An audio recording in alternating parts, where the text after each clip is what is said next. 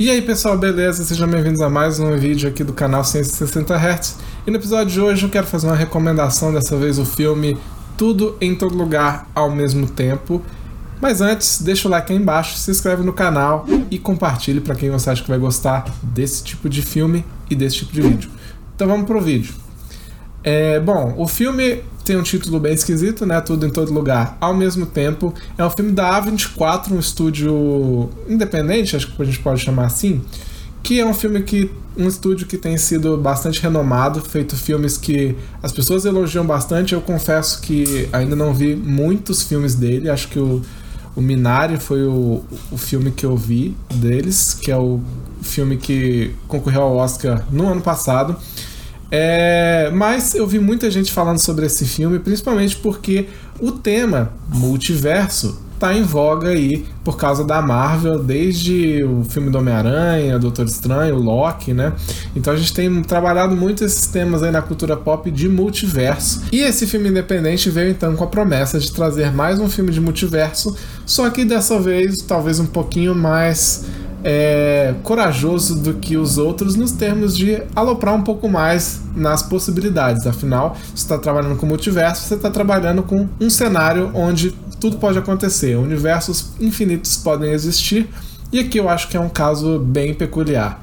Ele conta a história de uma mulher, uma mãe de família é, de ascendência, de descendência chinesa que mora nos Estados Unidos, é casada com um outro rapaz chinês e tem uma filha já adolescente. E eles são uma família que passam por algumas dificuldades. Eles têm uma lavanderia, que é a principal fonte de renda deles, só que eles estão muito emaranhados ali na questão de impostos, documentos, e eles estão passando por essas dificuldades, tanto financeiras quanto burocráticas, afinal, é, todas as questões de documentos estão sendo questionadas por parte da Receita Federal para saber se eles estão fazendo a, as coisas certas ali no, no, negócio deles e, se não for o caso, eles podem acabar perdendo é, o negócio deles, sendo tomado essa propriedade deles e o que deixa essa mulher muito estressada, além de ter que lidar com várias outras coisas, a própria homossexualidade da filha, o casamento que não está indo de uma maneira ideal, o marido está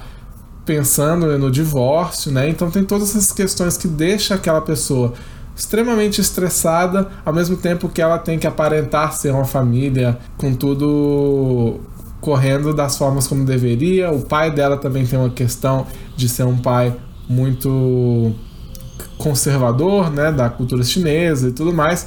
Então, ali se estabelece a base da história para que então venha o conceito de multiverso para essa pessoa simples que só está vivendo a vida ali de uma cidadã comum, não tem nada de especial com ela.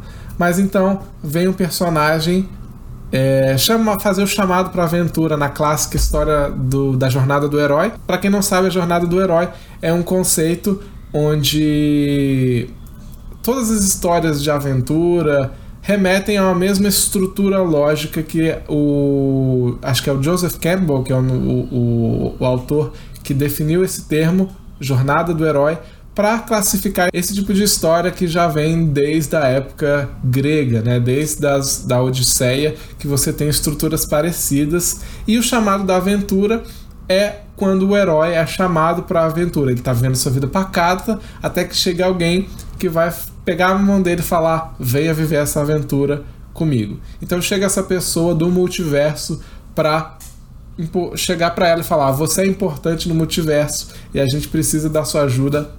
Aí eu não vou dar spoiler para não estragar o filme. É, o filme, é, como eu falei, ele é independente, então ele acabou não tendo tantas salas de exibições aqui no Brasil. Inclusive, ele foi lançado algumas, acho que até meses depois de que foi lançado lá nos Estados Unidos, inclusive acho que ele já tem algum streaming lá nos Estados Unidos, não sei aqui no Brasil. É, inclusive, se você for procurar por outras formas é, alternativas aí por, pela internet, acho que já dá para achar. Mas eu fui assistir no cinema, infelizmente não tem tantos horários disponíveis, é, tantas salas disponíveis, ainda mais agora que o vídeo, quando o vídeo foi lançado, eu não sei quando que se ainda vai estar em cartaz, mas dá uma olhada aí na sua cidade porque eu acho que vale a pena. É, se não puder, se não tiver, procure os seus meios aí para assistir o filme porque eu acho que vale muito a pena.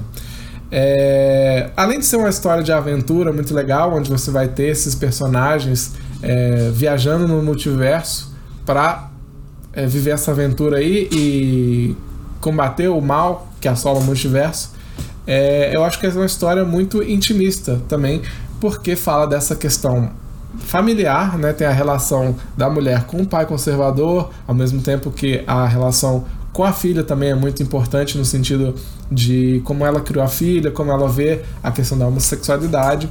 É... Mas, principalmente, eu acho que o que me cativou muito nesse filme, ah, no primeiro momento, foi o niilismo, como algumas coisas são tratadas no filme, né? É... Quando você vai ver a vilã do filme, ela é uma pessoa que no, que no multiverso ela começa a questionar as coisas é, de uma forma nilista, ou seja, de uma forma que nada faz sentido, nada vale a pena. Um conceito bem de Nietzsche que eu gostaria muito de aprofundar aqui no canal. Deixa nos comentários se vocês querem ver mais sobre o que Nietzsche falou sobre o niilismo, né? O grande filósofo Nietzsche.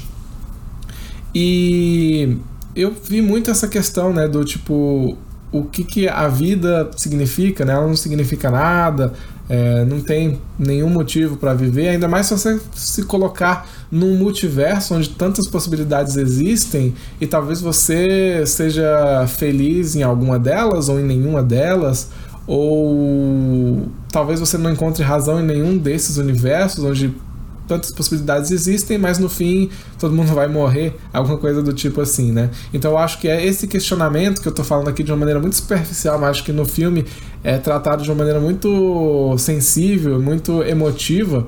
Acho que fica muito legal ali com a, é, principalmente da relação da vilã com a protagonista que vai se estabelecer ali no meio do final pro filme.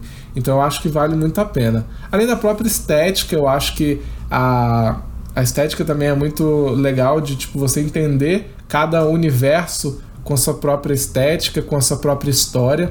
Ele não te confunde, apesar de ter vários universos ali, se falando da história de vários universos, você não fica confuso. Você tem cenas de ação muito boas que me lembraram muito o Bill ali nas artes marciais, é, que eu acho que ficou muito bem feito.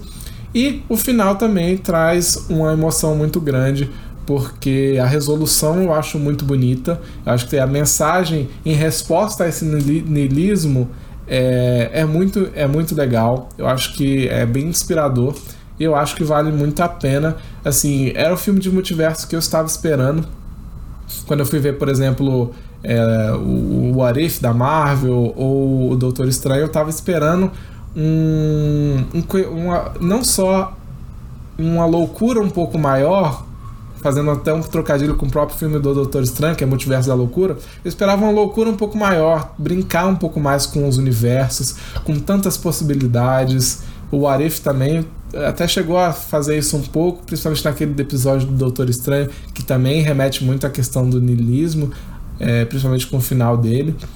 É, então eu estava esperando um pouco mais desse, dessa questão é, de você levar para outro nível de loucura, de imaginação, de criatividade, e ao mesmo tempo você tem um questionamento também de como esse é, multiverso tem afeta a nossa mente, né? Como que a nossa vida fica quando a gente sabe que existem universos paralelos. Então isso é muito bem trabalhado aqui nesse filme e eu acho que vale muito a pena. Então fica aqui de recomendação. Mas é isso, galera. Obrigado por seguir até aqui. Eu espero que vocês tenham gostado da resenha de hoje. Deixe nos comentários se vocês pretendem assistir o filme ou se vocês já assistiram, o que vocês acharam. Deixa o like aí embaixo, se inscreve no canal e eu vejo você na próxima. Até mais!